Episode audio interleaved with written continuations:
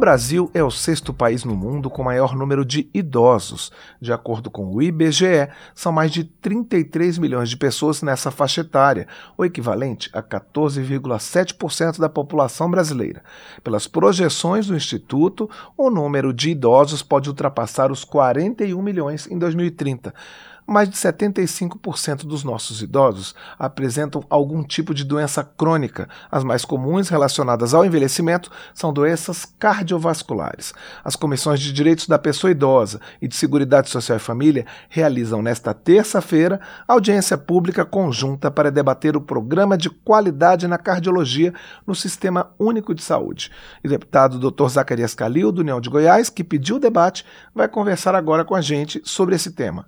Bom dia, deputado. Bom dia, bom dia a todos. É um prazer enorme estar aqui com vocês.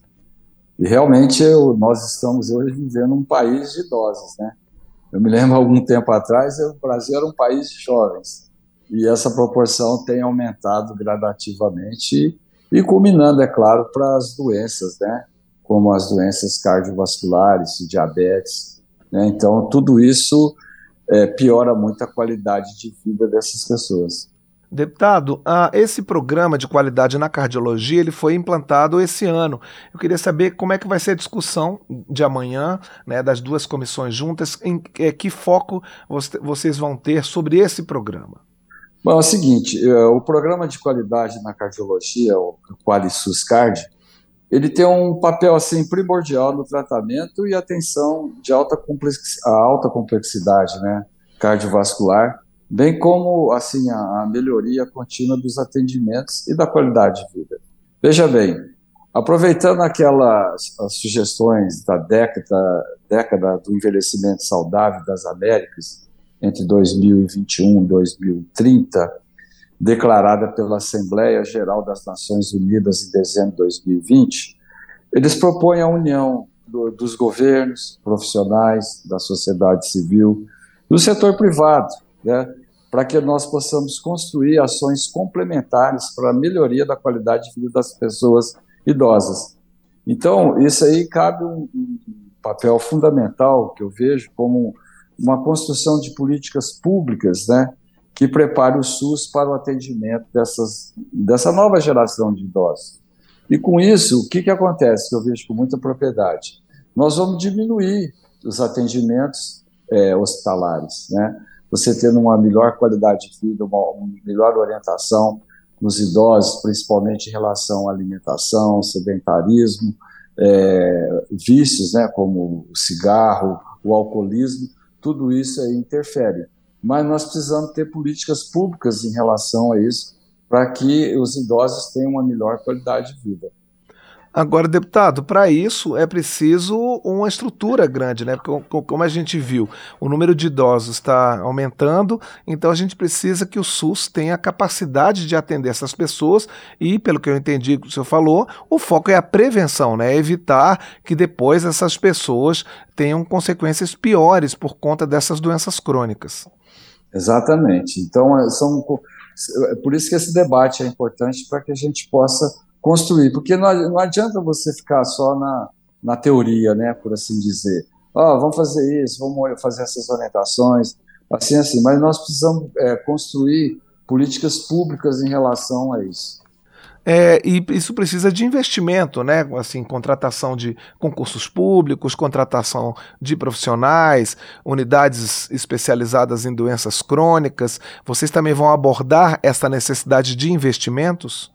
Ah, sim, sem dúvida, né? Porque, é, igual eu te falei, na teoria a gente tem que deixar de lado, né? E partir para a prática na execução desses processos, onde nós vamos discutir em relação ao que, que pode ser feito, né? E, e fazer é, a coisa acontecer dessa maneira prática. Né? Não adianta às vezes você ficar só, ah, vamos fazer isso, mas tem que executar, né? E isso, essa audiência pública exatamente para isso, para que a gente possa ter o nosso caminho correto para isso. E como é que esse, nesses primeiros momentos, como é que o, o, o Qualisus é, é, é, Cardio está funcionando? Que, tipo, é, que, que, que metas que ele tem, que, em que eixos que ele está funcionando e quais são as particularidades em relação ao que existia antes no Sistema Único de Saúde? Então, isso é um, uma coisa que nesse momento eu não tenho como te responder. São situações que nós vamos ter que chamar né, o próprio Ministério da Saúde, os técnicos, para que a gente possa entender o que está acontecendo para poder é, ter essa melhoria nessa qualidade. Assim, pelo que a gente é, percebe, inclusive foi é, convocada essa audiência pública exatamente para isso, né, para a gente entender como é que está o funcionamento desse sistema. Agora, o senhor é um profissional de saúde e eu vi aqui que uma das ideias do QualiSUS é avaliar o desempenho dos hospitais e até premiar boas práticas, né? Na sua avaliação como, como um profissional médico, é, que tipo de critérios, que tipo de parâmetros devem ser levado em, levados em conta na hora de avaliar o desempenho das unidades de saúde? É, eu acho também muito importante a gente é, ter esse sistema dentro desses hospitais do, da, da Rede SUS, né?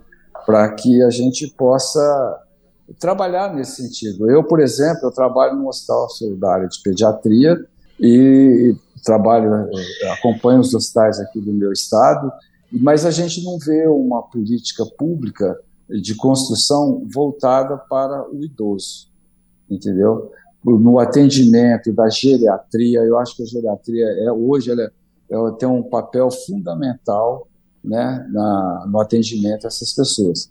Veja bem, se você tem mais de 60 anos, você tem que procurar um geriatra. Mas geralmente você procura o quê? Um clínico, o pessoal da clínica médica, porque tem muitas doenças relacionadas aos idosos que às vezes não, não é assim, na especialidade apenas do clínico geral. Então eu vejo assim, você ter o, o cardiologista preparado, o nutricionista, é, a própria farmácia né, do hospital, para determinadas doenças de dispensão de medicamentos. Quer dizer, todo dia nós temos uma inovação em relação a medicamentos. Né? Então, esses medicamentos podem ser, ser incorporados no SUS, então passa por uma série de burocracia em relação a isso. Então, são situações que nós vamos ouvir também os especialistas da área de cardiologia, endocrinologia, é, geriatria, é, é, para que a gente possa, por exemplo, um idoso aí, vamos dosar os hormônios dele. Às vezes o idoso tem uma certa depressão, né? Fica meio assim, é, é, deprimido, por assim dizer. Mas dosa, foram dosados os hormônios desses pacientes, existe uma falta de hormônio no seu organismo.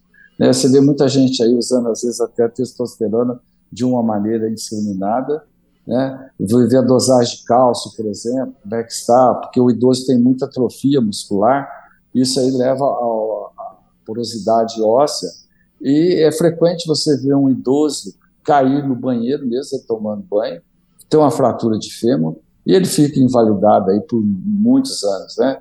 Então são situações de prevenção de acidentes domésticos também que a gente tem que ter em relação a isso. Nós estamos conversando com o deputado doutor Zacarias Calil. Deputado, ah, nesse esforço é, que o senhor está falando, de ter mais políticas públicas para a população idosa. Como é que pode ser feito esse casamento entre o setor público e o privado nessa questão da complementaridade, como o senhor falou? Ah, eu acho, eu acho importante o setor privado também participar, porque ah, eles entendem né, é uma coisa impressionante, porque eles têm que entender que, por exemplo, se você vai fazer um plano de saúde hoje, a pessoa jovem ele tem um determinado valor. Acima de 60 anos já aumenta muito mais.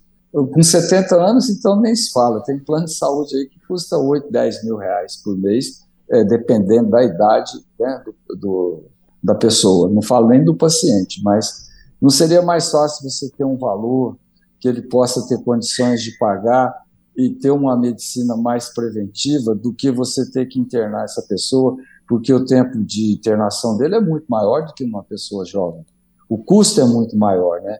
Então, com isso, eu acho que nesse sentido nós podemos sim é, melhorar a qualidade de vida através da medicina preventiva, da educação alimentar, da evitar o sedentarismo, é uma série de fatores assim que eles tanto necessitam para que você possa melhorar essa condição.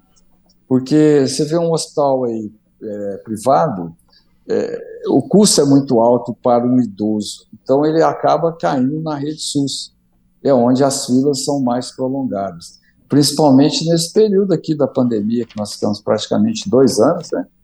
É, os idosos foram dos pacientes que mais sofreram com isso, da falta de atendimento e da própria é, cronicidade da, da doença que eles já apresentam, né? Como você bem disse, aí 75% da nossa população eles, de idosos eles apresentam alguma doença crônica. E piorou durante a pandemia, e agora nós estamos tentando, né, de uma maneira é, é, de atendimento, você tentar voltar à normalidade. Principalmente os que necessitavam de tratamento de cardiologia, né, pneumologia, uma série de fatores. Então, o setor privado pode sim ajudar, talvez tendo convênio né, com a, a, política pública de saúde, alguns hospitais já têm esse sistema de convênio com o SUS, e também reduzir, eu acho que pelo menos manter o, um valor mais adequado para que a população nossa possa ter acesso à saúde pública, é, a pública e também privada, né, claro, principalmente a privada. Deputado, uh, esse programa ele, ele foca a cardiologia, mas que outras áreas da medicina, que outras é, poderiam, é, mereceriam dentro do Sistema Único de Saúde é, também um programa de qualidade? Que sugestões isso teria para depois ampliar né, essa experiência para outras áreas?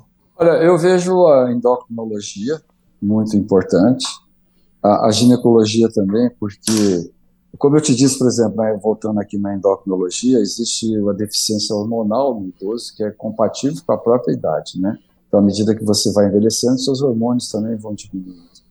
Por exemplo, a ortopedia, né? Tem pacientes que têm fraturas, têm é, dificuldade para andar, têm dificuldades na coluna, né? Então, é, já é uma, uma função também importante a cirurgia vascular periférica também são muito, não só essa cardiovascular, mas a periférica, são muitos os idosos que apresentam é, varizes, né, e que predispõe a erisipela, que é aquela inflamação na pele, que o idoso também ele tem uma pele muito fina. É, fisioterapeuta é importante, né, essas atividades laborais também de caminhadas, tudo isso é importante. Né? O próprio sol ajuda bastante né, na produção de vitamina. Dermatologia, tem né, várias doenças de pele, idosos. Então, são situações que nós trabalhamos em cima desses setores aí. A urologia, por exemplo. É, tem muitos idosos aí que apresentam incontinência urinária. Inclusive, eu já vi vários casos né, das pessoas relatado, por exemplo, uma, um idoso que ele vai ter uma tosse, começa a tossir, de repente ele tem uma incontinência urinária. Isso aí causa um constrangimento muito grande. Então, outros têm tumores na próstata, né? Então, a urologia é, é importantíssima né, nessa avaliação, é, devido à própria incontinência, né? Muitos têm que usar fraldas, outros andam, usam andadores, quer dizer, é uma, não é só a geriatria, mas é um, você vê que é uma complexidade, né, de especialidades que, no qual eles têm que, sim, se procurar, né, e tratar isso num, numa unidade só, por exemplo. Eu acho que é importantíssimo hoje você ter uma, uma unidade de atendimento ao idoso, como nós temos, por exemplo, no Hospital Geral. Chega lá, uma confusão danada, né? A fila, muitos pacientes de várias idades. Mas nós temos, por exemplo, o hospital pediátrico, atende só criança. Por que não você ter uma unidade de saúde no atendimento ao idoso para que ele possa ter um, um, atendimento prioritário, que está na lei, né, que ele tanto merece, e ter um, um cuidado de maior qualidade. Deputado, para a gente encerrar, como é que se pode fazer para que políticas como essa, programas de qualidade, essas políticas públicas para os idosos, elas não fiquem restritas só aos grandes centros, às capitais, às cidades maiores? Como é que a gente consegue promover essa capilaridade do sistema, garantir para pessoas que estão em, em, em pequenas cidades, em zonas rurais, ou seria o caso de estabelecer centros regionais, por exemplo, para que essas, esses programas pudessem acontecer e reunir, às vezes, os pacientes de vários municípios? Então, nós temos aí o médico da família, né? Que ele tem um papel importantíssimo nessas unidades aí de atendimento básico, que inclusive com os agentes comunitários. Eu acho que é, nós temos sim que fortalecer essas unidades nesse sentido. Principalmente o médico da família, ele que está ali, que ele conhece toda a região, né? O, o, juntamente com os agentes comunitários, eles podem ter um papel importantíssimo na, numa situação dessa. Então, é, eu vejo desse sentido, né, da gente poder procurar essas ações públicas de saúde nesses municípios de é, menor, é, assim, de falta de realmente do profissional, dos profissionais também na área, né, para que detectem determinadas patologias, que eles possam é, corrigir e, se for o caso, encaminhar para um centro maior. Mas, assim, na prevenção, eu vejo isso aí como muito importante.